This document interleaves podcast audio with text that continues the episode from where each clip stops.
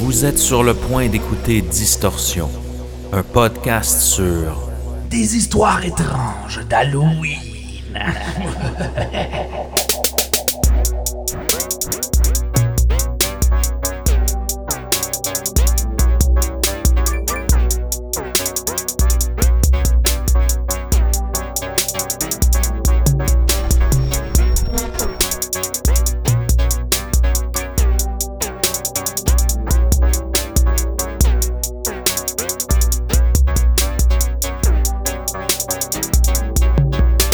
Sébastien Lévesque, comment ça va aujourd'hui? Ça va bien et toi, Émile Gauthier? Ça va très bien parce qu'on est en compagnie de notre, euh, de notre vieux compère Simon Predge d'Ars Moriendi. Hein, c'est moi ça? Je pensais que j'étais juste spectateur aujourd'hui. Oh que non, oh que non. Oh que non.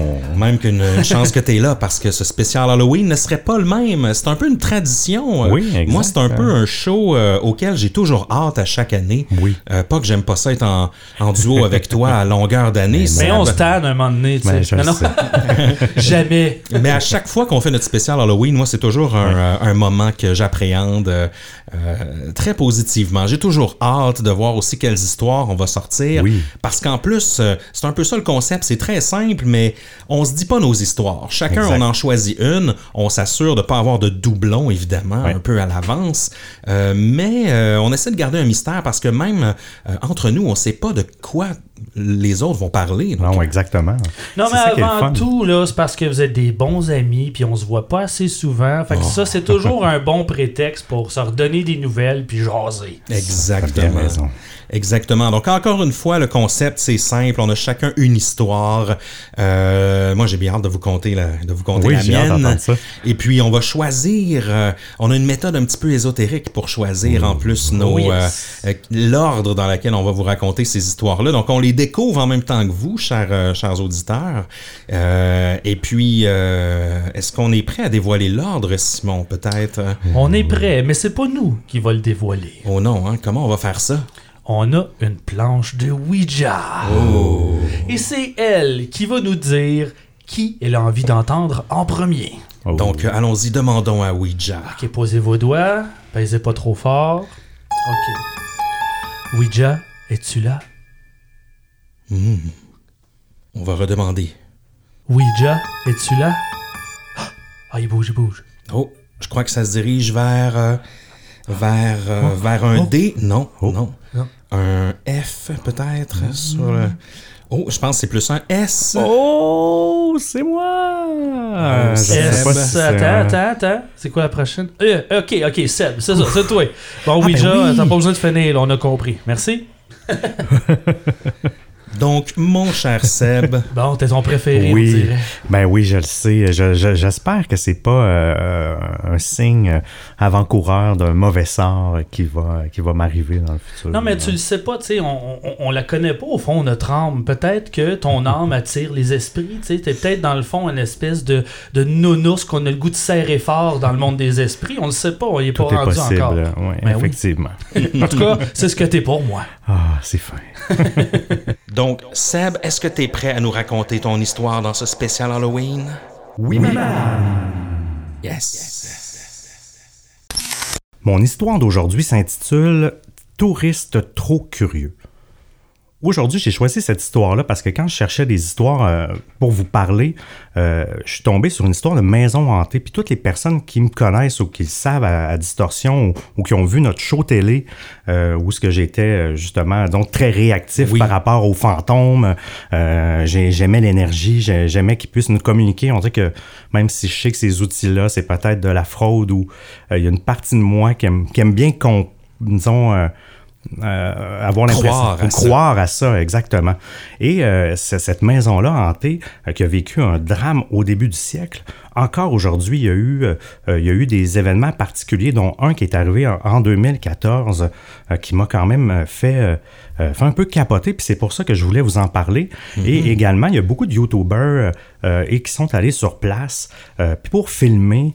Puis il y a des traces numériques euh, quand même, euh, ça peut être falsifié évidemment, mais il y a des traces numériques de, de présence démoniaque euh, dans cette maison-là, là, si on veut. Bref, on se retrouve le 7 novembre 2014 dans l'Iowa, aux États-Unis. Il y a un touriste, chasseur de fantômes, qui fait ça de manière, je te dirais, amateur, en fait. Il aime bien aller avec une gang d'amis, visiter des, maisons hantées, amener leur appareil pour les EVP, là, pour vraiment mesurer si, les, si les entités leur parlent, vont sentir l'énergie et tout ça.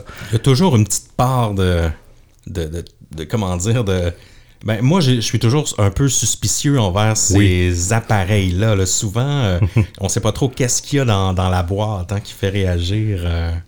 Moi, je me disais, quand tu es parti là-dessus, je me disais, ah, c'est-tu quoi, ferme ta gueule. mais moi, là, j'allais chialer. Ces machines-là, là, je m'excuse, là, mais j'y crois pas du tout. ça coûte euh, cher. Hein? Ça coûte cher, en plus. Mais c'est passé euh, je me rappelle pas du nom, mais il y en a un justement qui détecte les ondes euh, magnétiques. C'est parce qu'il y a des ondes magnétiques dans toute oui, petit casse, ta gueule. Puis euh, il, y y a, des tonnes de recherches sur le domaine pour expliquer pourquoi c'est n'importe quoi cette affaire-là. Mais moi, je m'y connais pas beaucoup, je m'avancerai pas plus je veux juste dire que j'y crois pas beaucoup à ces machines-là. Euh, d'ailleurs, je pense que c'est euh, dans un précédent spécial Halloween que j'avais parlé de du euh, comment il s'appelait le Collider, qui oui. la, plus grosse machine au monde.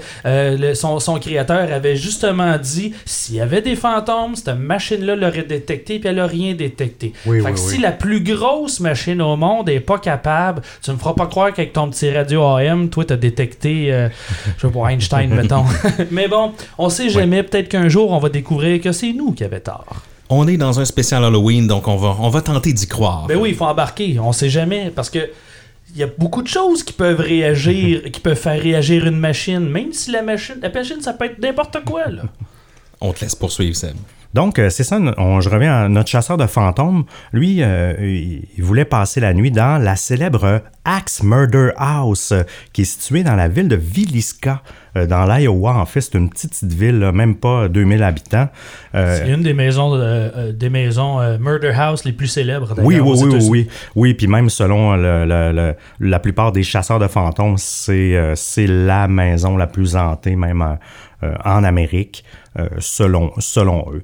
Et euh, cette maison-là, euh, ce, chasseur-là a voulu vivre l'expérience de passer la nuit dans cette, dans cette maison-là parce qu'il y a beaucoup de gens depuis, depuis 99 en fait qui ont vécu toutes sortes d'événements lorsqu'ils ont passé la nuit sur place, ils ont eu des troubles physiques, ils ont vécu des expériences surnaturelles, ils ont eu toutes sortes de troubles psychologiques même pas juste pendant la nuit mais suivant leur expérience.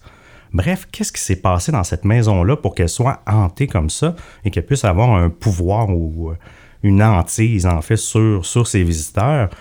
C'est assez horrible. Puis c'est une histoire vraie. Là. Ça, moi, c'est. Euh, dans le milieu de la nuit du, du 10 juin 1912, il y a une famille de six personnes et leurs deux invités ont tous été assassinés de sang-froid à l'aide d'une hache. Et ça, c'est assez. Euh, je trouve que Il me semble que la hache, c'est une arme qui est iconique. Oui, oui, puis euh, oui, mais il y a quelque chose. Oui, en fait, c'est souvent on les voit dans les films d'horreur qui, qui, sont pas liés à la réalité. C'est parce c'est tellement euh, sauvage. c'est ça, c'est ça j'allais dire. C'est sauvage. C'est plus agressif, je trouve, qu'un poignard. Parce que oui, un poignard, on s'entend un chest, mettons. Faut que tu frappes fort. Si tu veux passer à travers, c'est pas si facile. Mais une hache, on est ailleurs. Là, là faut que tu y ailles à deux mains, puis il faut y mettre toute ta force si tu veux qu'elle rentre la hache, parce que sinon, c'est pas une arme si violente que ça si tu frappes pas fort. C'est ta puissance là, qui va faire traverser la lame. Là, oui, oui, oui. C'est ça, tu l'as dit, c'est une arme sauvage, barbare. C'est brutal. Euh, la scène va être plus difficile à cleaner aussi. oui, euh, oui euh, ça devait pas être, pas être évident. Et toutes ces huit personnes-là ont été assassinées. Ce dossier-là n'a jamais été résolu. Mais ce soir-là, en fait, ce qui est arrivé, c'est que le couple Josia, euh, c'est un homme, c'est rare qu'on voit ce, prénom-là, euh, et Sarah Moore, donc la famille Moore et leurs quatre enfants, euh, participent à un regroupement à leur église presbytérienne le soir, mais il y a deux petites amies de filles qui viennent dormir à la maison en plus, donc c'est pour ça qu'ils se sont retrouvés à huit personnes en fait. il y a Lena et Ina Stillinger, deux petites filles qui se sont joints à la famille. ils sont rentrés à la maison des Moores autour de 21h45, 22h. Le lendemain matin, à 5 h du matin, leur voisine Mary Peckham elle, elle étend son linge euh, comme à l'habitude à l'extérieur, mais elle remarque que personne n'est debout dans la maison. À 5 heures du matin, pour elle, ça, a l'air que c'est, inhabituel chez les Moores. Pour beaucoup d'entre nous, 5 heures du matin, c'est très très tôt. Mais si on se remonte dans les années euh, 1900, euh, justement, ils ont une ferme. euh, je sais qu'il y avait des, y avait des poules. Je pense que l'habitude des gens était plus lève-tôt. Elle n'en fait pas de cas. Elle continue à faire ses tâches ménagères elle-même. À 7 heures du matin, deux heures plus tard, elle se dit, euh, là, il y a quelque chose qui fonctionne pas. Il y avait toujours personne dehors. Elle va libérer, les, elle sort les poules du poulailler, elle va cogner à la porte, elle essaie de rentrer. Euh, la porte est barrée. Toutes les stores, ben, pas pas les pardon, les toiles euh, sont fermées. Euh, Il n'y a pas de réponse. Là, elle panique. Elle appelle son frère, le frère au propriétaire euh, de, Moores, pour que- qu'il vienne sur place. Il fait la même chose, euh, pas d'entrée. Finalement, il a réussi à avoir, il avait un double des clés chez lui. Il rentre dans la maison et c'est à ce moment-là qu'il découvre dans la chambre d'amis, euh, sur le lit, deux, deux corps euh, qui sont étendus, ensanglantés avec le drap par-dessus. Et euh, par la suite, en fait, ils ont fait le tour des, maisons, pas des maisons, des pièces de la maison. Et toute la famille a été assassinée. Il appelle le détective Henry Hank Horton qui arrive sur place. Euh, là, c'est ça qui est, qui est fou euh, de l'époque. Je vous rappelle, on est en 1912. là. À l'époque, les scènes de crime là, étaient zéro protégées. Fait que ça n'a même pas pris une heure que toute la scène de crime était contaminée. Il y avait des centaines de personnes Ça doit. qui checkaient les cadavres. Tous les curieux. hein. Oui, oui, qui checkaient les cadavres, qui mettaient leurs mains partout. Même si à l'époque, ils n'utilisaient pas vraiment les empreintes digitales euh, dans les années 1900, euh, ça reste que ça le nuit complètement au... euh, euh, il y a eu un procès et tout ça, puis il y a eu plein... Ils n'ont jamais réussi vraiment à trouver des, des preuves tangibles par rapport, euh, par rapport aux au, au coupables de, de cette scène-là. Il y a des théories, mais je vais y revenir plus tard. Oui, ben oui. Mais en fait, même quand, ils- quand, ils sont, quand ils ont rentré sur la scène, ils ont remarqué quelque chose de particulier, c'est qu'il y a des coups de hache au plafond, entre autres, euh, comme si la personne était petite, parce qu'à l'époque, les maisons étaient quand même avec des plafonds plus bas. Il était très bas, ouais. Ouais, c'est ça. Puis le fait qu'il y avait plusieurs, je regarde comme si, je regarde au plafond comme s'il y avait des coups ici. Mais le fait que- le, le fait qu'il y avait des marques, c'est ça, c'est pour eux c'était un suspect sûrement de petite taille. Ce qui était étrange, c'est que les marques au plafond étaient au milieu de la chambre, mais les lits, euh, le plafond était pas, euh, ben enfin où est-ce qu'il y avait les marques, c'était pas vis-à-vis les victimes. Fait qu'ils se demandent s'il a pas voulu les menacer, puis mm, parfois ça cognait, euh, ça cognait en haut, en haut d'eux. En- ben, pas en haut d'eux, pardon, en haut sur, sur le plafond. Les médecins ont conclu que les meurtres avaient eu lieu entre minuit et 5 heures du matin. Autre fait, deux mégots de cigarettes ont été retrouvés dans le grenier, donc ils pensent qu'il y a sûrement un ou des tueurs qui ont attendu dans le grenier le temps que la famille se, couche. Dans le fond, ils sont, rentrés dans la maison pendant qu'ils étaient à leur soirée religieuse, ont attendu que la famille s'endorme et euh, par la suite euh, ont attaqué euh, la famille. Ils ont commencé par le père et le père, c'est lui qui a eu le plus de coups que tout le monde. Euh, il a même perdu ses yeux, dans le sens que ses yeux étaient même plus retrouvables, tellement il a été magané. Après ça, la mère et euh, tous les enfants, un après l'autre, il est revenu même refrapper l'aîné. Ça n'a pas de bon sens. Puis dans une des deux petites filles, il y avait une petite fille, dans, dans les invités, une petite fille de 12 ans. Ce qui est étrange dans la scène de crime, c'est qu'ils ont retrouvé une lampe à l'huile euh, eux pensent qu'il était utilisé pour projeter le corps sur le mur, parce qu'en plus, la manière qu'il avait placé le corps de la petite fille, c'était comme une genre de position sexuelle. Elle avait plus ses sous-vêtements, contrairement aux autres. Euh, puis il y avait du sang partout. Et euh, c'est, selon les détectives, c'est la seule qui était réveillée parce qu'elle a des, des blessures de défensive sur le bras pour, pour, empêcher, pour empêcher de se, faire, de se faire agresser. Mais malgré tout, elle aurait été agressée sexuellement. Mais à l'époque, il, comment dire, il faisait pas tous ces tests-là post, C'était limité un peu. post-mortem, exactement. Au fil du temps, bon, il y a eu de nombreux suspects, puis aujourd'hui, c'est ça, on on, on, on- s'évadera pas là-dessus. Euh, il y a eu le révérend George Kelly, Frank F. Jones, euh, William Mansfield, euh, Loving Mitchell et d'autres qui ont été même jugés. Il y a George Kelly qui a été jugé à deux reprises pour le meurtre, mais à chaque fois, le, premier, le premier procès, le jury a été suspendu, puis le deuxième, il y a eu un acquittement. Donc, il n'y a jamais eu vraiment de suspects qui ont été inculpés. Euh, ils savent pas trop à qui euh, attribuer le drame. Euh, les historiens de leur côté, eux, identifient aujourd'hui qu'il y a trois pos- possibilités pour les tueurs. Donc, c'est soit un tueur en série qui, qui a fait d'autres meurtres similaires, soit un prédicateur itinérant avec des, des antécédents de conduite sexuelle. Ça, c'est des théories des historiens, puis celle-là, je la trouve un peu farfelue. Ben oui, c'est un peu intense de penser qu'un prêtre va tuer, genre quoi, 5-6 personnes pour un 8 pour en violer une? Ouais. Là, Non, moi je pense que c'est un hasard euh, que, que ça a donné que la petite fille soit là, puis il y a quelqu'un que, qui, qui- évidemment, qui, que ça tournait pas rond, là, mais qui en a profité. Mais la dernière est- encore plus farfelue. Ça serait un sénateur de l'État qui aurait embauché un tueur à gages bourré de coke pour tuer les morts. Ça, ça, mais c'est vraiment une théorie Ouais. des, des historiens. Ben, tu sais quoi, peut-être que je te glisserais ben, bri- très brièvement. euh, moi, c'est parce que je, je vais être franc, je ne l'ai pas lu, le livre encore. Mais il y a un auteur qui Ouais. a lancé une théorie sur l'affaire Veliska, mais sur plusieurs autres affaires aussi. Lui, selon ses dires, euh, de ce que j'en sais, c'est que ce serait justement un tueur en série qui euh, sévirait auprès euh, le long du chemin de fer. OK. La Veliska House est proche d'un chemin de fer. Ça peut faire du sens. Ce que l'auteur a fait, c'est qu'il a listé tous les meurtres qui ont eu lieu à proximité du chemin de fer. Puis quand tu regardes la map, ça, j'avoue que je l'ai vu, c'est vrai que il y a un signe, il y a quelque chose. Là. On dirait qu'il y a beaucoup plus de crimes le long du chemin de fer. Toutefois, oublions pas qu'à une certaine Ouais. époque, c'était un des moyens, moyens de transport principal. oui, oui, de marchandises autant que. T'avais beaucoup que de des- criminels qui voyageaient dans les trains, donc ça fait. C'est quand même logique qu'il y ait plus de crimes le long de la- du chemin de fer. Une affaire que je sais du livre, mais là je l'ai pas lu, fait que j'irai pas en profondeur. Mais je le lance comme ça, même si je ne suis pas d'accord, parce que selon moi les dates ne concordent pas. OK. Mais dans sa théorie, il croit que le fameux, le célèbre H.H. Holmes Ouais. aurait pu être le meurtrier Ah, ouais. de la ville. House. Euh, toutefois, comme je dis, euh, les dates ne concordent pas. Toi, tu parles de 1912, Ouais. mais en réalité, H.H. Holmes, il, serait, il est parti, il est mort avant ça, un petit peu avant. Ah. Euh, juste avant que 1900 arrive. Toutefois, dans sa théorie, évidemment, c'est toujours, on veut toujours forcer la Oui, théorie, oui, fait il qu'on va mort. rajouter des faits, on va, il aurait pas agi seul. Ah, ben oui. Fait que là, bon, là, bon. Mais euh, ce n'est qu'une théorie, je n'ai pas plus de détails que ça, mais euh, peut-être c'est intéressant. euh, si je retrouve le titre du livre, au pire, je, te le, je pourrais te l'offrir si tu veux l'ajouter dans les notes ou sur le site web, peut-être sur sûr, Facebook. Parfait. Ben oui, absolument. Absolument, merci de cet aparté, euh, Simon. Puis en fait, depuis les meurtres, c'est vraiment devenu une attraction touristique, cette maison-là. C'est ça qui est fou, c'est qu'en 94, il y a une certaine Martha Lynn, qui aujourd'hui a 82 ans, elle, a acheté la maison pour la restaurer comme à l'époque, parce qu'elle avait évolué la maison, il y a des gens qui ont habité dedans et tout ça. Elle, quand elle l'a acheté en 94, elle a tout enlevé l'électricité, la plomberie, elle l'a fait redécorer euh, comme l'époque et elle l'a transformé en attraction touristique. Euh, on peut la voir sur TripAdvisor.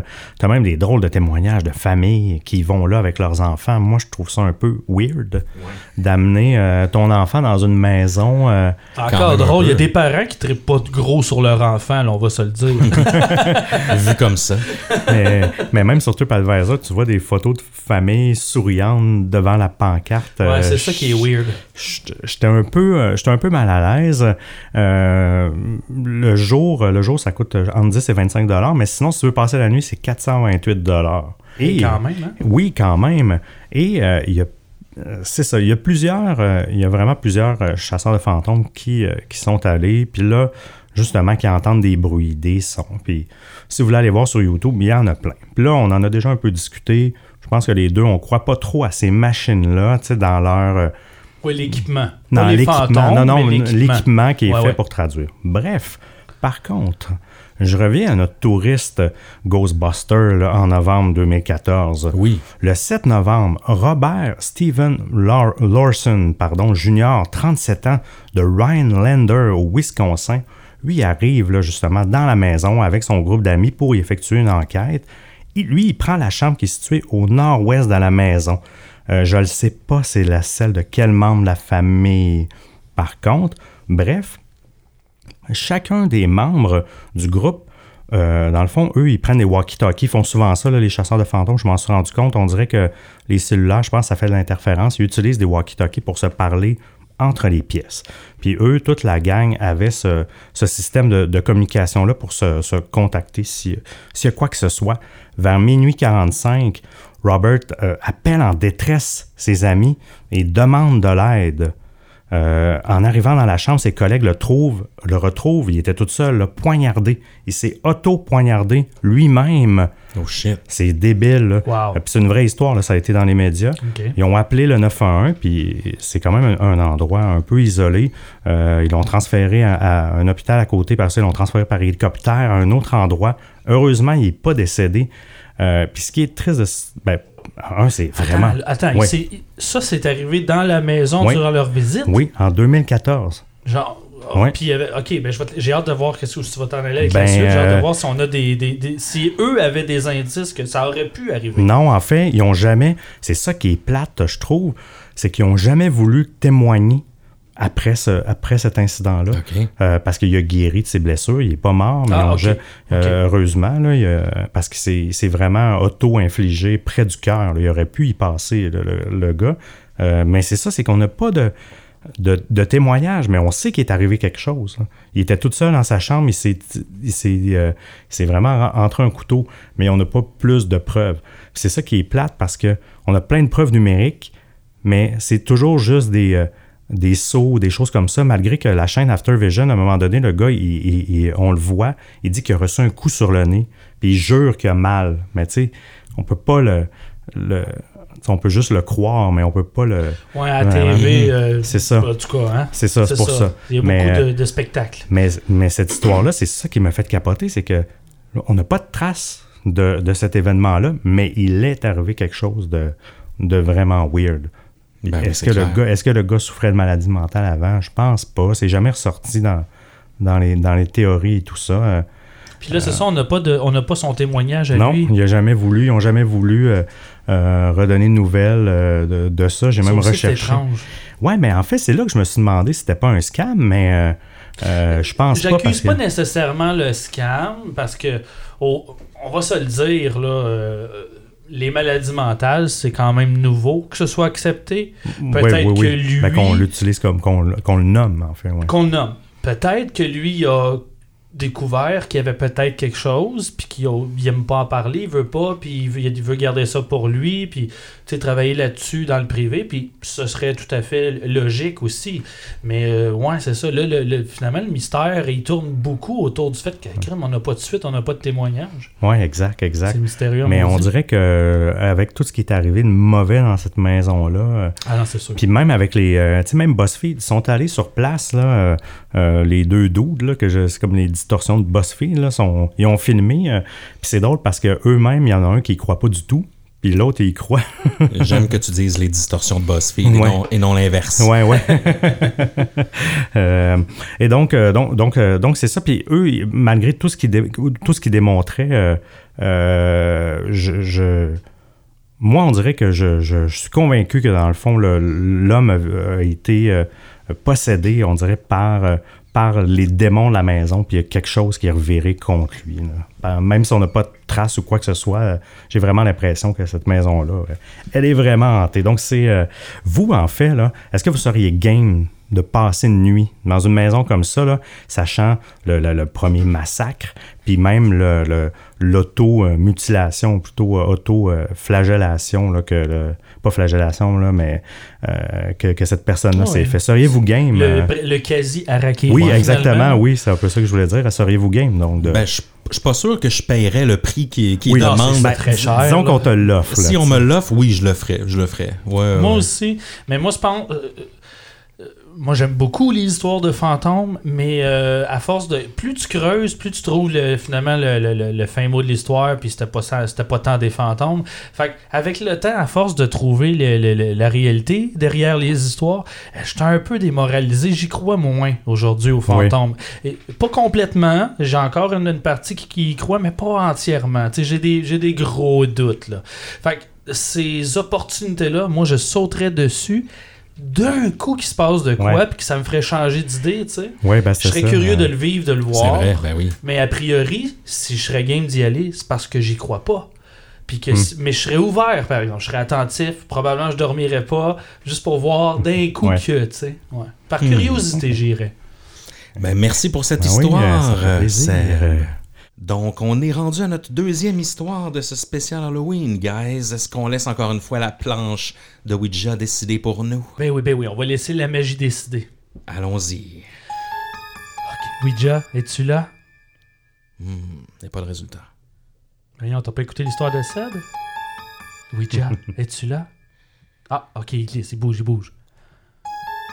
Oh, on dirait que ça se dirige vers le, le, le I, le O. Oh, le Oh. P. Le P? Oh, c'est P, c'est P. Ben, c'est pour Predge, ça je pense. Predge. Ouais. Merci, Ouija. Je vais juste- essayer de pas te décevoir. C'est juste toi. Alors, l'histoire que je vous ai apportée aujourd'hui, je l'ai intitulée Obsession vampirique. Oh. Je dis souvent que la réalité dépasse la fiction, hein, et je le pense encore, mais au-delà du propos, il y aura toujours des gens qui auront du mal à distinguer la réalité de la fiction. Et c'est dans cette confusion obsessionnelle que se dirige notre histoire. Je vous emmène avec moi au Royaume-Uni, plus précisément à Lanfair PG, un petit village de l'île Anglesey au pays de Galles. Mais Lanfair PG est un diminutif. Le nom complet du village, je, je vais même pas essayer de vous le lire. Euh, c'est, j'aurais beau essayer, euh, je ne peux pas lire ça. C'est le nom de ville le plus long de toute l'Europe avec 58 lettres ou 58 caractères. Mais j'ai un enregistrement de la prononciation. On va l'entendre euh, plus proprement. Alors, bonne chance pour apprendre ça par cœur, chers auditeurs. Mais on doit avoir des noms de villages québécois, tu sais, là, des Saint-Jean de Saint... Ah oui, on- c'est sûr qu'on en donne On des. doit, on doit oui. avoir des bons rivaux. là. Oui, oui. Ouais, ouais. Donc, euh, né en 1984 au nord de l'île Anglesey, d'un père maçon et d'une mère infirmière, Matthew Hardman est un ado gallois. Après une enfance somme toute normale dans un foyer aimant, ses parents se séparent alors qu'il n'a que 8 ans. Le divorce l'affecte sérieusement. Ce n'est pas un enfant qui maîtrise la gérance de ses émotions, disons. Il préfère son père, mais euh, c'est sa mère qui en a la garde. Ça le trouble beaucoup de ne pouvoir visiter son père que les week-ends. Ça affecte aussi ses résultats scolaires. Il s'en sort, mais de justesse. Cela dit, dans l'ensemble, Mathieu est un enfant plutôt normal, voire euh, banal. C'est néanmoins quelqu'un d'introverti. Il n'y a pas beaucoup d'amis. Euh, C'est à l'adolescence qu'on découvre aussi qu'il est dyslexique, puis ça, c'est bien épeurant. Non, non, Vers l'âge de 13 ans, il se met à s'intéresser au cinéma d'horreur et plus particulièrement aux vampires. Le monstre éternel et séducteur attise son excitation. Il plonge tête première dans les profondeurs des histoires macabres et des films d'horreur. Il s'y enlise comme dans les sables mouvants. Déjà sur la corde raide de sa propre fragilité, un événement tragique survient et lui fait perdre pied. Son père décède suite à une violente crise d'asthme. Il l'aimait énormément, les deux étaient très proches. Son départ le perturbe. À 16 ans, il entre au collège Menaille en art et design. Ses intérêts pour le culte, l'horreur et la mort ne font que prendre de l'expansion et il commence à traverser la ligne séparant la réalité de la fiction. Au collège, ses dessins, ses œuvres sont toujours des scènes sanglantes. De plus, il collectionne les couteaux et passe le plus clair de son temps dans les lectures morbides et violentes. Durant ses études, il va se dénicher quelques petits boulots, notamment comme camelot. L'une de ses clientes sur son trajet est Mabel Lyshon, une dame âgée de 90 ans. Mabel est une vieille grincheuse typique, acariâtre la madame. Elle n'a pas d'enfant et elle vit seule, son ouïe n'est plus ce qu'il était et elle commence aussi à perdre la vue peu à peu. Forcément, c'est une grincheuse avec Matthew, son camelot, comme elle est avec quiconque cogne à sa porte de toute façon. Elle n'a pas de préférence, elle haït tout le monde. Ça ne plaît pas à Mathieu, vous vous en doutez bien. Alors pour se venger, il lui fait de petits mauvais coups, hein, simplement pour être désagréable en retour. Comme par exemple, il va lancer son journal au fin fond de la cour au lieu de le déposer sur le porche. Rien de bien catastrophique. Mais pour le reste, Mabel est une femme pierre. Elle a toujours préféré s'arranger toute seule et faire les tâches ménagères elle-même malgré son âge avancé. C'est aussi une excellente paysagiste et elle s'adonne à sa passion, la peinture, l'art, tout comme Mathieu. En septembre 2001, Mathieu a 17 ans lorsqu'il remarque une jeune fille chez son ami David Lang. C'est une étudiante allemande d'un programme d'échange étudiant. Son nom n'a jamais été dévoilé, alors on va l'appeler Julie. Mettons. Julie est fan de la mode gothique. Elle porte du cuir, des studs, que du noir. Elle a la peau blême, du gros mascara. À cause de son apparence, Matthew est persuadé qu'elle est un vampire. Il souhaite faire sa connaissance. Il demande à son ami Lang de lui présenter, ce qu'il fait. Matthew et Julie deviennent vite amis. Il lui rend souvent visite chez elle. Il monte à la chambre de Julie, s'assoit sur le lit et discute de leur passion pendant des heures. Ils parlent de fantômes, de démons et de vampires. Ils ont les mêmes intérêts. Cette jeune étudiante a en quelque sorte concrétisé les croyances occultes de Matthew. Il avait enfin trouvé quelqu'un avec qui partager son amour des monstres. Un soir, après une longue et profonde conversation sur les vampires, Mathieu prend son courage à deux mains et demande à Julie non, pas, pas de l'embrasser, de lui mordre le cou. Il lui dit qu'il sait qu'elle est vampire. Il rêve de le devenir aussi. Il veut qu'elle le morde et il se fait insistant. Au départ, il croit que c'est une blague. Il ne lâche pas le morceau. Un malaise s'installe. Elle demande des explications, puis Mathieu devient agressif.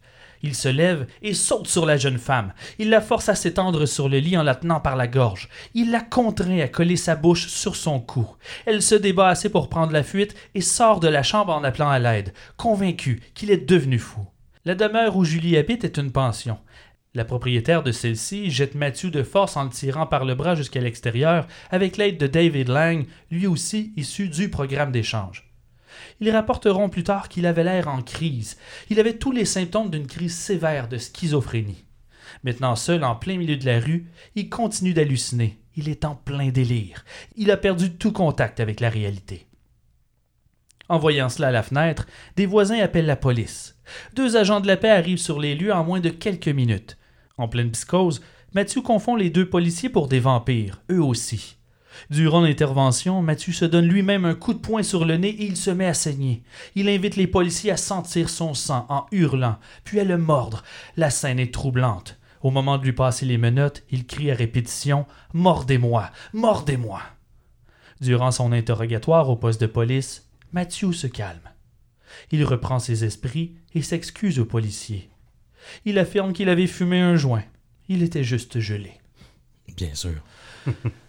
On sait que le cannabis peut ouvrir la porte à des épisodes de psychose chez des sujets aux prises avec la schizophrénie. Euh, disons que c'est à éviter. Mais si on n'est pas diagnostiqué, disons que ça peut être euh, une manière catastrophique de le découvrir. La semaine suivante, Mathieu se sent beaucoup mieux. Il en profite pour s'excuser à Julie, l'étudiante allemande. elle lui pardonne et ils redeviennent des amis. Mais le fort intérêt de Mathieu pour le vampirisme ne s'amenuit pas pour autant. Ça le préoccupe beaucoup. Un jour, lors d'une conversation avec Julie, celle-ci lui dit qu'il y a deux façons de devenir vampire en se faisant mordre ou en buvant le sang d'un vampire.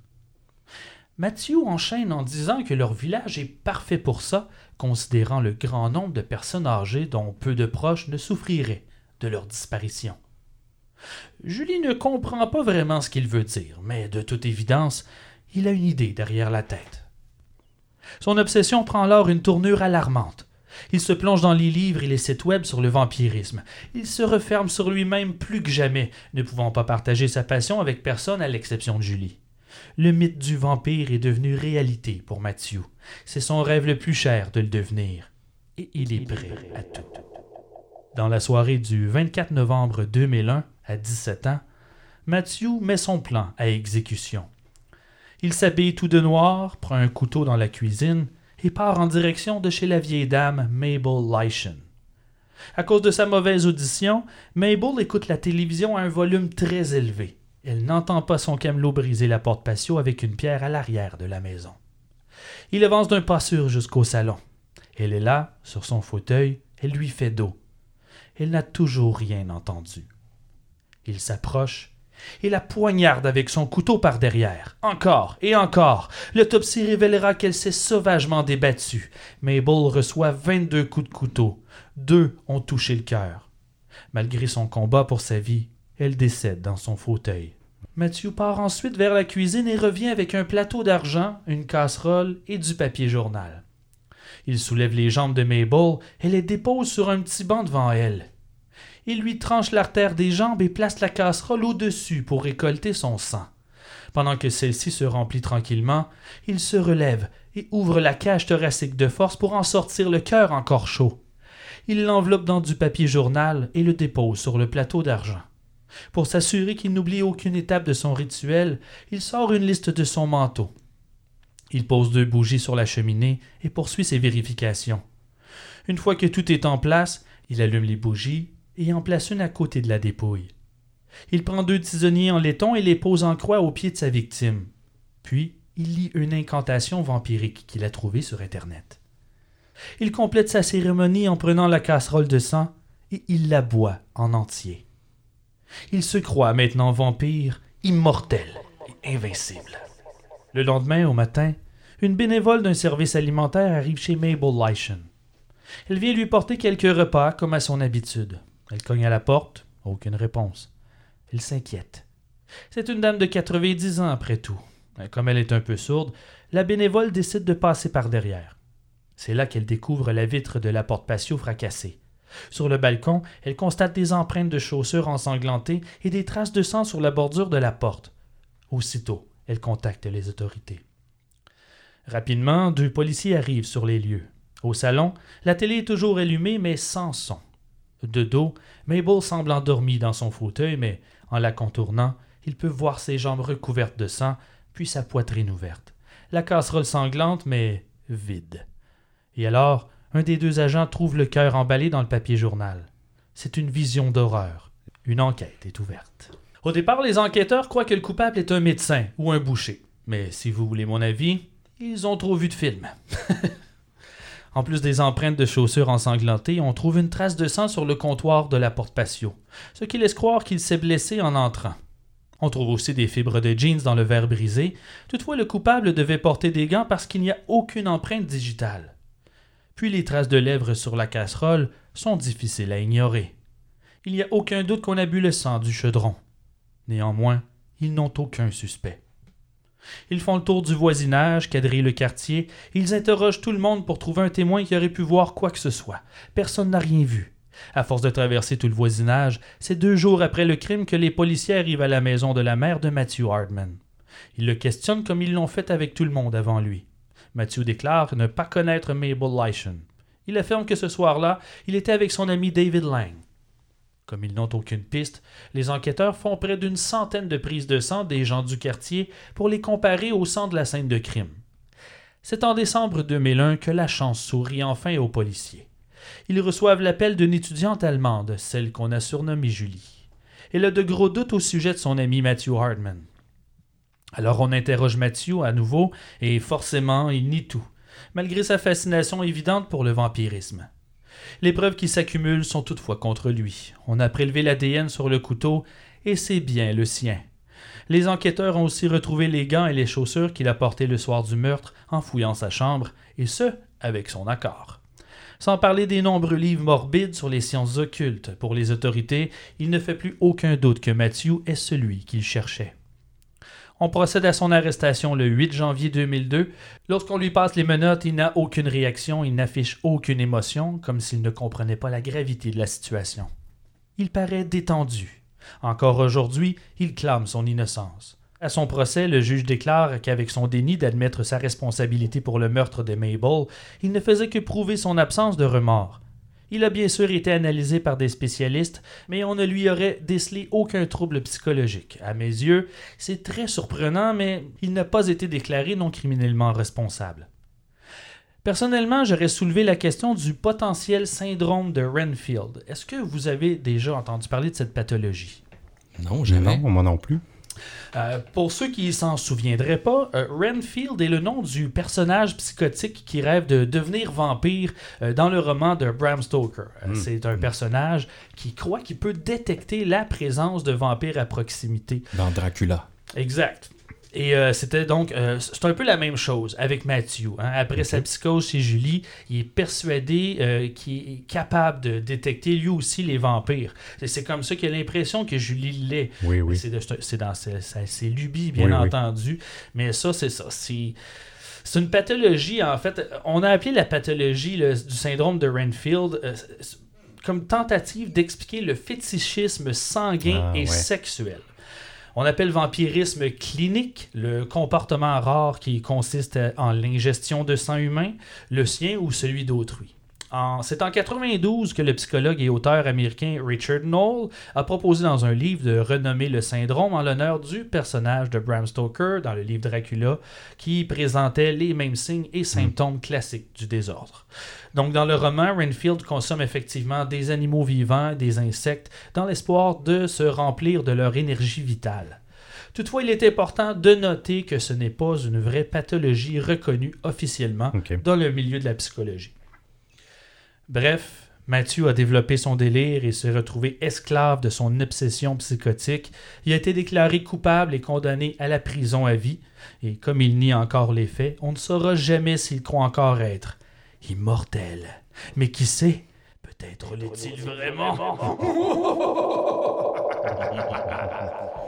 Ah, Oh. quelle histoire. Eh, mais c'est triste pareil. Hein? Oui, c'est triste. Encore une fois, l'Internet a nourri, euh, peut nourrir euh, une, euh, une- une lubie. hein. Ouais, Un peu comme avec le, le Slenderman. hein, Exact. On est dans la euh, même catégorie, ouais, j'ai l'impression. euh, si tu te mets à lire et croire ce que tu lis, justement, là, les rituels satanisme, euh, sataniques pardon, euh, en ligne, euh, s'il avait pas pu mettre la main là-dessus, euh, du moins, euh, même à cette époque-là, dans le début des années 2000, il y avait déjà des communautés en ligne, euh, Ben oui. euh, sûrement même sur le, le vampirisme et tout ça. là. donc, ça, ça a dû aussi nourrir son, euh, sa lubie. là. Ce que je trouve fascinant, c'est. Ben, allais-tu dire quelque chose?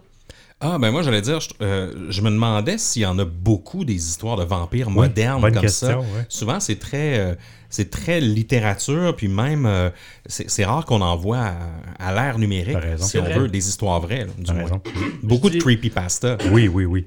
Je dirais que peut-être dans les 20-30 dernières années euh, connues, là, tu sais, euh, Ouais. relativement célèbres, ou du moins qui ont fait les médias, qui ont fait la, la presse, ben, euh, il y a peut-être euh, entre 7 et 10 cas qu'on pourrait associer peut-être au, euh, à un souhait de vampirisme. Euh, oui, a eu- on a eu des tueurs en série qui ont bu du sang. Euh, dans d'autres cas, c'est comme Matthew Hardman, des jeunes qui partent en peur, puis là, finalement, euh, là, ils se partent une secte, puis Oui, ils oui, font oui, des rituels, puis là, ils se croient dans leur lubie, dans leur folie. Puis c'est ça, qui est- ça qui fait peur, c'est la ligne entre la réalité et la fiction. Mhm. Tu peux triper ces vampires au cinéma, mais à quel moment tu traverses la ligne, puis Ouais. tu commences à y croire pour Exact. vrai? C'est ça, il y a- y y tellement d'éléments qui peuvent t'amener là, pas que la maladie mentale. Non, non, non, là, tu peux bien basculer entendu, euh, la Ben oui. distorsion Ouais, cognitive. euh, on n'est pas toujours à l'abri euh, non plus. Mm. Fait que, tu sais, c'est triste. Là, il n'a pas admis son crime. Fait qu'on- c'est con, mais on peut pas tant l'aider. Alors, Hmm. Là, il fait juste, fait. là, il fait juste de la prison. Mais s'il avait admis, si on avait peut-être détecté peut-être un brin de maladie mentale Mhm. en lui, quelque chose pour expliquer son geste, ben là, il, il serait suivi. Il y Oui. aurait de l'aide Ça psychologique. aurait amoindri sa peine. Exact, ça, exact. Mais bon, bref. Ah, triste histoire. Hein? Mm. Ah oui, mais toute une histoire, Simon. Euh, Merci pour ça. Ouais. Merci à vous autres d'avoir écouté. Et je parle bien sûr à toi, Ouija. Parce que là, on a encore besoin de toi. Est-ce que. On a encore besoin de lui, même s'il reste Ben, juste il une reste juste personne. toi, mais Ouais. on, on s'est dit avant l'émission, les boys, que c'est Ouija qui décidait aujourd'hui. Fait que je m'excuse, je t'aime, Émile, mais si elle veut pas l'entendre, ton histoire, tu nous l'enverras ce Messenger. J'espère que vous en avez, euh, j'espère que vous en avez préparé une deuxième au cas où il vous, vous choisit encore. À- avant de paniquer, on va lui demander. Ok, allons-y. Vais aller Tranquillement. sur Wikipédia. Ouija, es-tu encore là ou t'es parti là? Ah, ok, ça bouge, ça bouge. Oh. Ok. Oh boy, ça bouge vite à part de ça là. Ouh. Eh boy, ça se fait trois fois qu'il appelle Émile. Je pense qu'il a vu ton histoire, mon Émile. Merci Ouija. Je pense qu'il va pas te décevoir. Oh non. Dans ce cas-ci, euh, je me lance, chers amis, et mon histoire s'appelle Des fantômes sur TikTok. Oh. Vous avez envie, hein? Avouez, avouez. Ben, l'histoire que je vous présente aujourd'hui euh, n'est pas sans rappeler le cas de Dear David. Euh, vous vous rappelez de ça, hein? C'était euh, Adam Ellis, un utilisateur de Twitter qui est aussi euh, euh, designer graphique, illustrateur BDiste, euh, qui lui avait des épisodes de hantise dans sa maison, selon ce qu'il nous disait. Oui, oui. Puis, euh, dans le cas de Dear David, ben, il filmait toutes ses apparitions, les réactions de ses chats même. Euh, il y avait des drôles de manifestations dans son, dans son appartement, puis il les publiait Oui. sur Twitter. Je me rappelle, on- il y avait même sur une vidéo, on voyait une ombre dans la noirceur. Oui, exact. Ça, Oui. ça m'avait, ça, ça m'avait marqué. Ouais, c'était creepy. Oui, oui, puis il se passait quelque chose. On entendait des pas au plafond aussi. Il avait trouvé une vrai, genre de ouais. trappe, il était monté. Bref, ça avait tenu l'Internet en haleine pendant plusieurs semaines, cette histoire-là. On en a parlé, on en a fait un épisode au complet là, de, euh, de distorsion là-dessus. Puis encore aujourd'hui, on se demande encore si c'était bien réel, parce que Oui. c'est quand Ben même oui. assez partagé. Il y en a plusieurs qui pensent que, euh, que c'est un que c'est fake, que Adam Ellis faisait ça dans le but de- d'attirer peut-être un, Ouais. un contrat de Notoriété, film ou euh, euh, quelque chose du genre. Mais les, ce qui nous amène à, à- à- en fait, ce, qui m'amenait à réfléchir sur le cas de, des, des cas de hantise sur les réseaux sociaux parce que euh, ça semble très payant. Dans le cas de Adam Ellis, ça lui a amené des, un nombre d'abonnés vraiment, vraiment éle- élevé. Je pense que sur Instagram, euh, il y a des centaines de milliers d'abonnés. Donc, il, il- ça, ça lui a, il a profité de ça un peu. là, Oui, de oui, cette, absolument. Euh, ce petit hype autour de, de son cas de hantise. Euh, puis en même temps, bon, on dirait qu'avec la popularité des médias sociaux, on n'a jamais autant vu de, de orbs, tu sais, ou de Oui, lumière qui en avait beaucoup. Où on dirait que maintenant, il, il commence à en avoir un petit peu partout, dans le sens que, euh, oui, c'est facile à faker, euh, mais il, il semble avoir, étant donné que tout le monde adore ce type de contenu-là, Ouais. euh, ben, euh, il y en a plusieurs qui tentent de, de créer du contenu comme ça euh, dans le but d'a- de la, de la notoriété. Ouais. Puis lorsque, même lorsqu'on a discuté avec euh, euh, Christian Page, dans notre, lorsqu'on a fait notre série de télé là-dessus, ben, c'est un peu ce qu'il nous disait. Il disait, depuis, euh, depuis YouTube, depuis Facebook, on n'a jamais vu autant de, de orbs et de Ouais. trucs comme ça. Ça vient aussi avec le fait qu'on filme puis on prend des photos avec nos téléphones. Oui, hein. C'est pas toujours... euh, on- oui, maintenant, il y a des téléphones de bonne qualité, Mais quand même. on- mais quand même. euh, On puis- sait pas toujours d'où vient un reflet non plus, tu sais. Ça non, peut- exactement. Oui, oui. Donc souvent, ça laisse place à plusieurs interprétations. Il y a bien des choses qu'on voit. là. Il y a sûrement un 99% de ce qu'on voit sur les médias sociaux en termes de hantises et Oui. phénomènes paranormaux Qui est qui est, faux, qui est faux. là. Mais bon, euh, on garde quand même le, le- le bénéfice du doute parce que ces histoires-là nous, nous divertissent souvent énormément. Mais le cas dont je vous parle aujourd'hui, il est encore assez troublant parce que euh, tu le sais, Seb, pour avoir euh, passé une nuit dans une maison hantée ensemble, moi je suis plus du côté sceptique. On dirait que ça me fait pas très peur tout ça. J'ai de la misère avec les, les gadgets qui détectent les, les esprits. Mais Ouais, je me- ouais. Tout en me portant au jeu, euh, bien évidemment. Mais le cas d'aujourd'hui, je vous dis, moi, ça m'a un peu perturbé. OK. oh. Ouais, donc euh, entendu ça de ta bouche. euh, je vous, je vous parle, oui. je vous parle du cas de Nick Simino 68, c'est son pseudo TikTok, Ok. là, Nick Simino 68, qui est un, euh, un jeune homme peut-être d'une vingtaine d'années environ, je connais pas son âge, mais selon ce que j'ai vu, Mhm. Ouais. euh, ça a l'air être un jeune dans la vingtaine. Et puis sérieux, ça débute comme un film d'horreur cette histoire-là. Puis il a vraiment commencé à, documenter sur son compte TikTok Ok. euh, ces épisodes de hantise. Mais je suis convaincu, toi aussi, Simon, euh, tu risques d'aimer euh, d'aimer cette histoire-là. Je suis tout oui. Oui. Euh, Donc, tout commence lorsque Nick, appelons-le Nick, euh, nettoie un placard, un garde-robe dans sa maison. En fait, il habite encore avec ses parents dans une, une vieille maison. Puis, euh, il, il nettoie un garde-robe, puis il a trouvé un- une drôle de trappe, là, un compartiment caché dans le garde-robe. Puis, il- lorsqu'il l'ouvre, il y a comme une genre de boîte électrique, mais j'ai pas, j'ai pas compris exactement c'était quoi. Mais il y a un sac au-dessus de la boîte, euh, vraiment, qui, qui traîne là, puis qui tombe presque là, quand euh, Nick euh, fouille dans, dans cette trappe-là. Puis, dans, dans ces papiers-là, dans, ce- dans ce sac-là, on trouve une tonne de papiers, bon, je l'ai un peu dit, mais on trouve plusieurs cartes médicales qui proviennent d'un centre psychiatrique euh, à New York, le centre de Kings Park, que peut-être que tu connais, Simon, je ne sais pas si tu l'as vu dans, Je- dans ta littérature, mais Je, je connais le parc, mais euh, c'est ouais, ça s'appelle. Kings Park, euh, l'hôpital, ouais. je, je connais le nom, mais euh, on dirait que je pourrais de remettre le, le visuel dessus dans ma tête. Là. Puis dans une des vidéos que Nick a publiées, il indique que sa famille a toujours eu des, des doutes sur le fait que la maison familiale était peut-être hantée, puis ils n'ont jamais vraiment compris pourquoi. Donc, euh, il analyse ces cartes-là, puis là, on le voit sur, euh, sur son compte TikTok, Mhm. il, il les étend, puis il y en a vraiment plusieurs dizaines, il y en a beaucoup. Puis il y en a qui sont énormément vieillis, on peut plus Ouais, lire ouais, ce qu'il y a dessus, là, sont complètement usés. Mais euh, lorsqu'on lorsqu'on regarde plus en détail, on peut trouver un nombre, là, un grand nombre d'infos confidentielles sur les patients de l'hôpital. Puis ça, ça me surprendrait que ce soit faux parce que c'est très précis. là. Il y a le nom de leur médecin, mais il y a aussi des médicaments qui leur ont été prescrits, des trucs très, très euh, détaillés. Euh, puis, ce qu'on apprend aussi, c'est que ce centre psychiatrique-là, là, le Kings Park à New York, était connu là, pour avoir torturé ses patients qui étaient euh, atteints de maladies mentales. Puis, apparemment, qu'il y avait des pratiques vraiment corrompues. Donc, euh, il y a beaucoup de gens qui ont souffert dans cet hôpital psychiatrique-là. Donc, à, à l'époque, dans tous Ah les oui, hôpitaux psychiatriques, c'est dirais bien, hein. même. Là. Ouais, MK Ultra et tout. là, ouais, ça- Oui, oui, oui. Donc là, ben, il a commencé à faire des recherches, puis à comprendre un peu plus ce qui se passait. Puis, euh, en fait, lorsqu'il a découvert ces papiers-là, il s'est rendu compte que l'activité paranormale dans la maison familiale empirait complètement. Et là, ça a commencé à le troubler. Euh, entre autres, sa mère a vu une étrange dame dans la maison errer. Mon Dieu. Euh, sa sœur aussi. Il y a des objets qui ont commencé à tomber des étagères, des drôles de bruits qui se sont fait entendre. Bref, toute la famille est terrifiée à partir du moment où euh, ils trouvent ces, ces cartes d'hôpital-là. Mais il- tout ça, il le filme pas forcément sur TikTok. là. Mhm. La découverte des papiers, il l'a il filmé, mais par la suite, il avait pas toujours son, son téléphone Ouais, prêt lui, à ouais. filmer ça, mais dans une vidéo, il explique tout ça. Puis c'est à partir de ce moment-là qu'il va commencer vraiment à être plus rigoureux dans sa, sa couverture des, euh, des événements.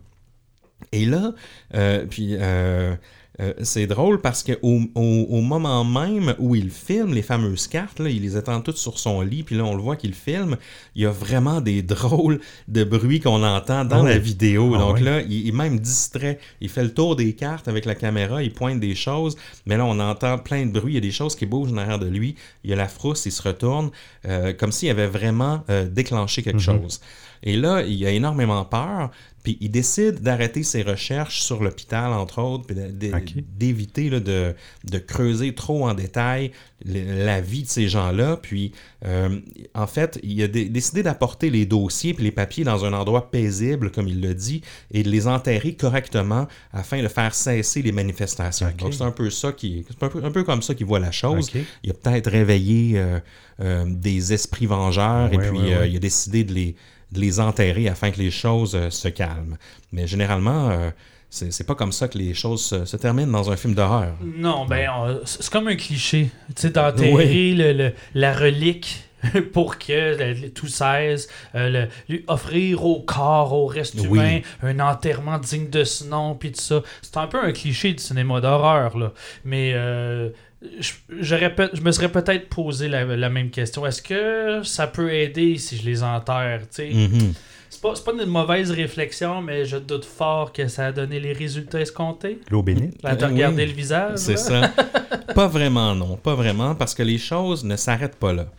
Et là, les épisodes de Hantise vont se transposer euh, dans le comptoir-restaurant où il travaille. Parce qu'on sait certains cas de hantise, euh, certains lieux sont hantés, mais on dirait que dans certains cas, on dirait que les esprits suivent hein, les, euh, les habitants de, de, certaines, de certaines maisons et autres. Donc, Je euh, sais pas à quel point on peut y croire, mais c'est vrai qu'il y a beaucoup d'histoires où finalement la personne se sauve puis l'esprit les suit. Oui, Oui, exact. du moins, il y a une catégorie là, d'histoires Ouais, euh, ouais, autour, ouais, de, exact. autour de ça. Donc, lui, il travaille dans un genre de petit comptoir euh, restaurant. Et là, il va continuer à documenter ce qui se passe au travail parce qu'il se rend compte qu'il y a des objets qui s'envolent des étagères, qui tombent sur le sol, euh, les lumières s'allument et s'éteignent là, en vacillant. Puis là, tout ça, il filme ça sur TikTok. là.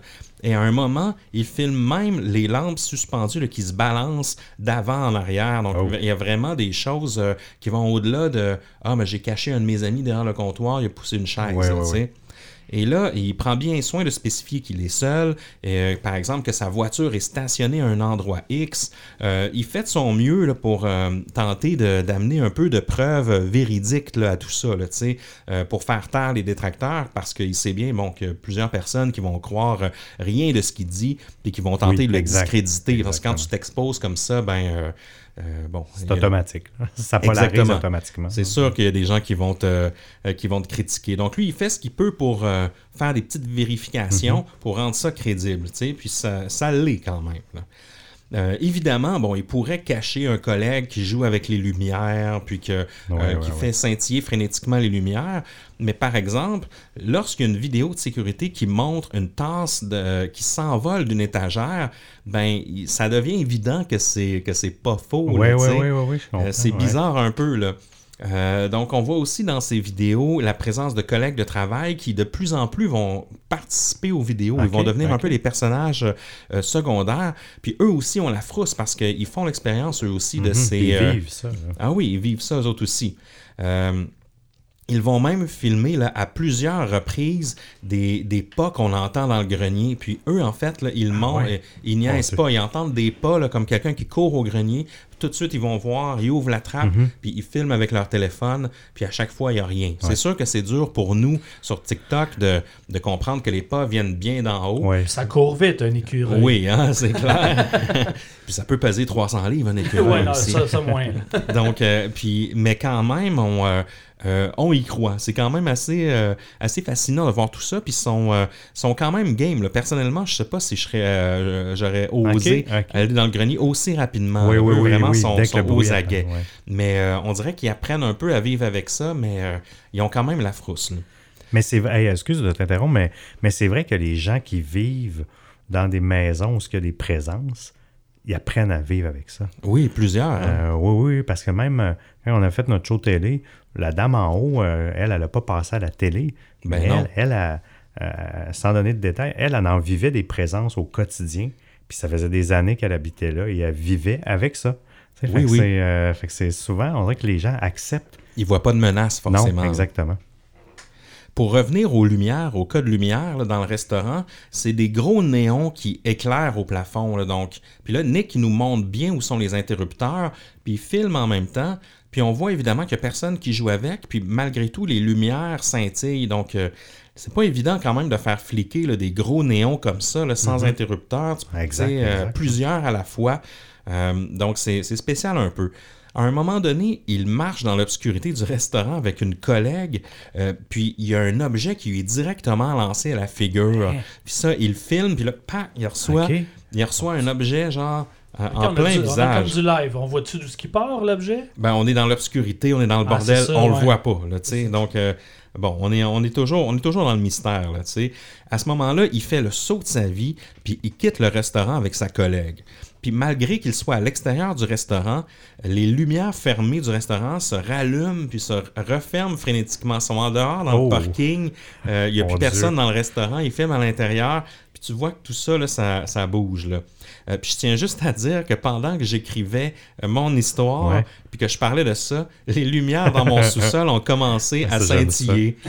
Oh, Je le voyons réveillé donc. est vraiment réveillé quelque chose. là. Ben oui, est peut-être que les fantômes là, de Kings Park euh, se sont rendus jusqu'à moi Ben oui. euh, euh, après Ah, je tout. vais, pas ramener ça chez nous comme des poux, là. Oui, c'est ça. Ça se propage. C'est Ouais, donné au suivant. T'as peut-être un descendant qui, qui a été Exact. traité là-bas. Puis lorsqu'il regarde les vidéos de surveillance avec sa collègue, puis ça, c'est quand même bien documenté aussi sur son TikTok, là, et il va montrer beaucoup de vidéos de surveillance du commerce. Euh, ils entendent une voix de femme derrière eux, là, une genre de voix fantomatique qui leur donne la chair de poule, puis ils s'enfuient tout de suite tous les deux. Puis pendant qu'ils courent, il y a des objets de toutes sortes qui tombent par terre derrière eux, là, bang, bidding, badang derrière eux.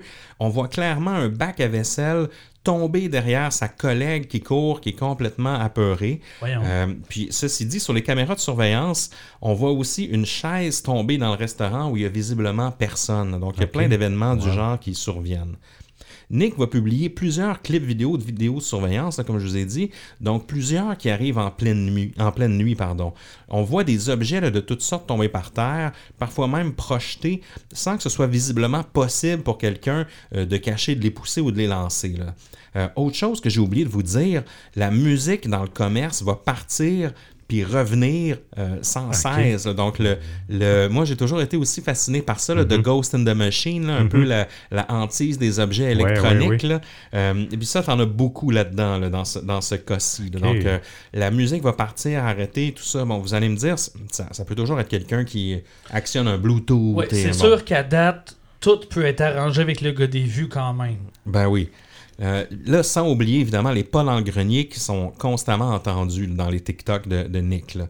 La hantise est si intense que presque tout le staff du resto commence à enregistrer eux aussi les manifestations sur leur profil TikTok Ok. personnel.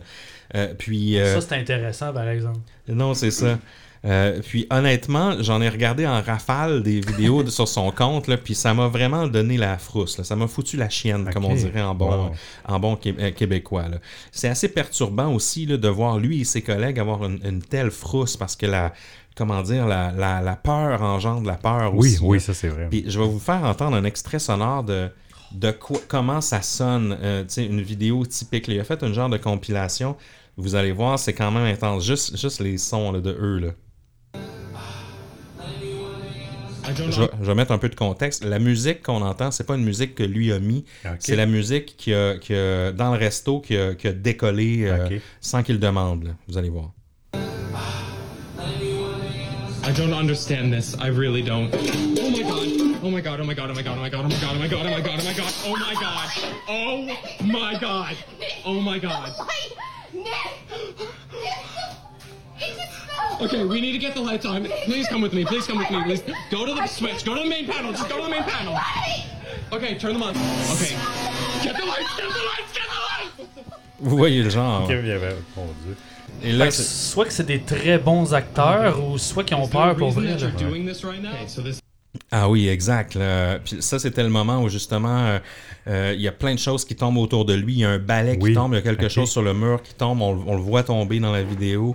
Euh, c'est Alors, euh, aucun doute que si c'est un comédien, il se donne beaucoup. oui, puis sa, sa collègue euh, aussi. Oui, oui, là. oui. Euh, On dirait que les, les cris sont comme authentiques. Oh oui, comme on- Vraiment. Ouais, c'est ça. C'est ça. Il y a une différence entre jouer le- un, un cri Oui. puis qu'il soit naturel quand absolument. même. Ben oui. Puis là, ça prend une autre tournure, tout ça, là, quand, lors- lorsqu'il regarde des vidéos de surveillance avec les membres de son équipe, il y a une drôle de femme distorsionnée derrière le comptoir du resto. Quand on le voit d'une d'une caméra de surveillance de loin, de face, on voit que c'est une femme qui se tient derrière le comptoir, genre derrière la caisse. Mais quand on voit le même plan de la caméra du haut qui filme le haut du comptoir caisse pour monitorer les, les échanges Oui, d'a- oui. de monnaie et autres, c'est comme un une genre de, de- un peu j'ai tendance à dire un esprit mais c'est une forme un peu flottante Ouais, dans l'air ouais, ouais, tu sais ouais. qui change un peu c'est vraiment fucked up là. la, la femme est vraiment distorsionnée là, comme si euh, euh, elle bougeait un peu dans l'espace euh, c'est- elle est pas complètement opaque là. donc Un euh, peu comme un nuage en mouvement, si tu veux. Oui, Un- c'est ça. Un nuage là, qui, euh, dans le fond, qui, qui change sa forme, mais devant tes yeux. genre là, donc vraiment terrifiant là. On dirait que l'esprit ou encore les esprits le suivent un peu partout où il va. là. Dans une de ses dernières vidéos sur le sujet, il est dans la maison de ses parents, donc il retourne dans la maison de ses parents. Il est avec sa mère, qui est d'ailleurs présente dans la, vi- dans la vidéo, puis ils entendent soudainement un bébé pleurer dans la maison. Voyons donc. Et puis ça, c'est troublant, un son de bébé qui pleure. Puis quand il, il filme, Ah, puis, puis même quand il y a un bébé avec, là. ah oui, euh, ça, effectivement. Puis quand il filme, il y a la télécommande de la télé qui tombe au sol, la lumière du plafond qui scintille constamment, puis il y a sa mère qui filme aussi en même temps, qui est terrifiée. Puis il y a encore une fois la télé s'ouvre, s'éteint dans la maison. Encore une fois, The Ghost in the Machine est bien présent. Euh, Il y a rien que euh, rien ne va plus. C'est vraiment le, le bordel. Et là, euh, Nick prend une, une bonne pause, euh, puis bon, il a, il cessé de publier sur TikTok, mais euh, ça ne veut pas dire que tout est terminé. Donc, il, il se passe encore des choses de son côté, apparemment, puis il essaie de les compiler du mieux qu'il peut, puis de, de tenter éventuellement de, de sortir quelque chose qui Ouais, est oui. plus concis autour de tout ça, parce qu'en ce moment, c'est comme une dompe sur TikTok où il, il télécharge ses trucs. Ben, il va au fur et à mesure, dans le fond. Ben oui, puis il veut que tout soit cohérent, puis que bon, les gens puissent suivre un petit peu. Donc, tout en demeurant sceptique, mais on dirait que, que, que Nick a pas grand-chose à gagner à faire semblant de tout ça. Tu sais, euh, euh, il travaille pas en, en- en cinéma, par exemple. Il essaie pas de vendre une série télé ou encore de, de vendre une série Netflix ou euh, Ouais, de ouais. vendre un livre ou autre chose. Puis sa page TikTok est pas, euh, est pas monétisée non plus. Il, il fait pas d'argent avec ça. Ouais, il n'y a pas de partenaire commercial. Non, c'est ça. C'est un employé de restaurant euh, qui vit sa vie bien normalement.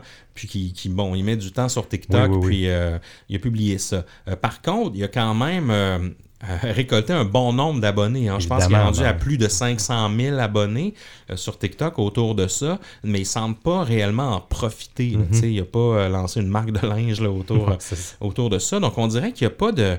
Il n'y a pas de mobile à fausser toutes ces manifestations ouais, ouais, je d'esprit-là. C'est bizarre un peu. Là.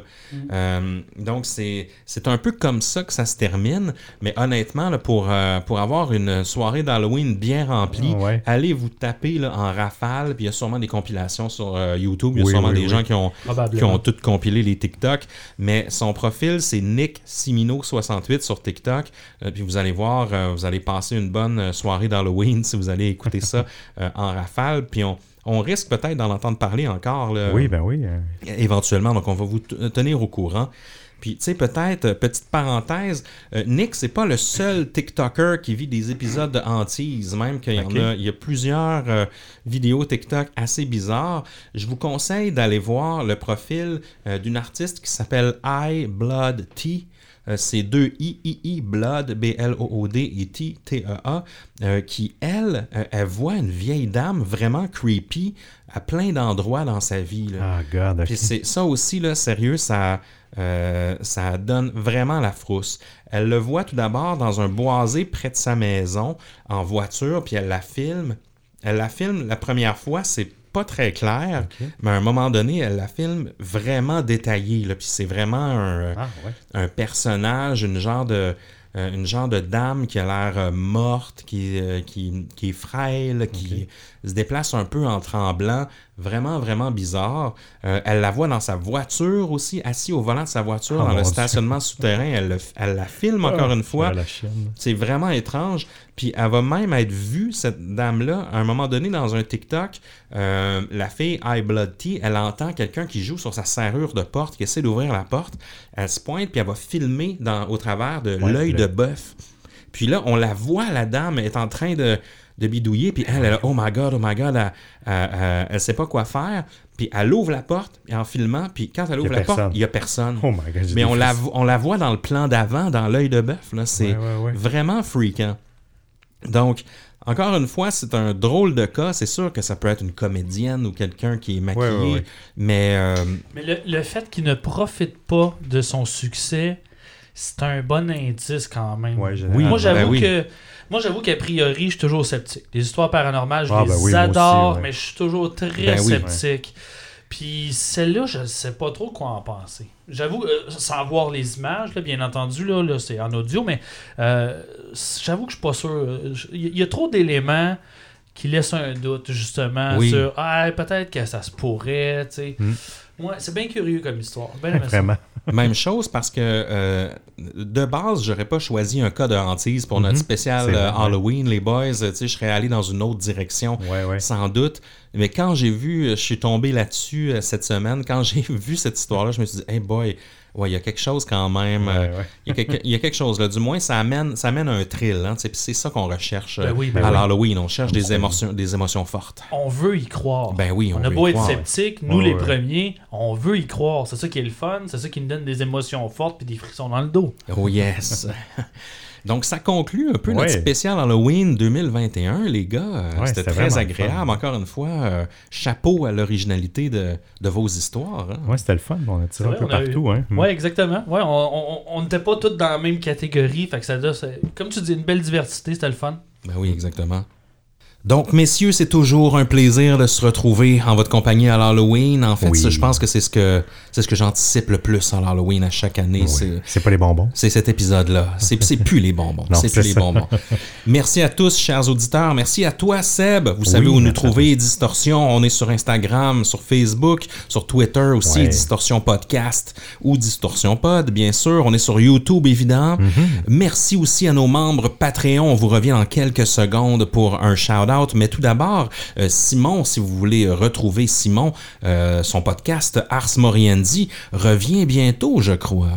Euh, oui, euh, moi, moi, je me stresse plus avec euh, les, les deadlines, donc je vise un retour sur Patreon en décembre et sur toutes les plateformes en janvier. When it's ready. Exactement. J'ai pas le goût de le presser, j'ai le goût de le faire avec amour. Oh oui.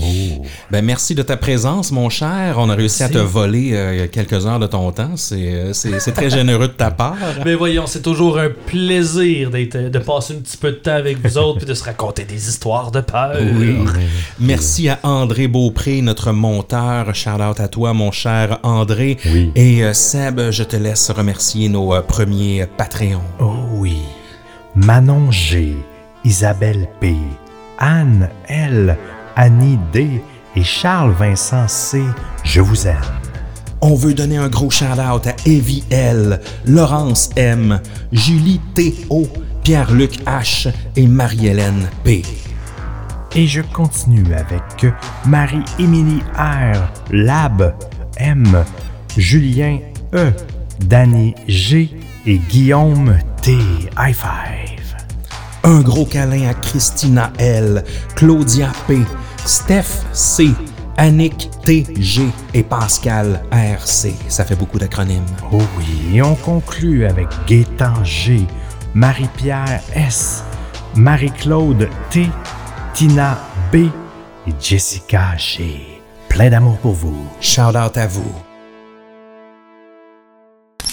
Et pour terminer, Simon, aurais-tu un mot de la fin pour nous ce soir? Comme c'est le mois des morts, hein, vous savez que les âmes perdues nous entourent. Si le vent se lève, tendez l'oreille. Il y a peut-être un message pour vous. Oh.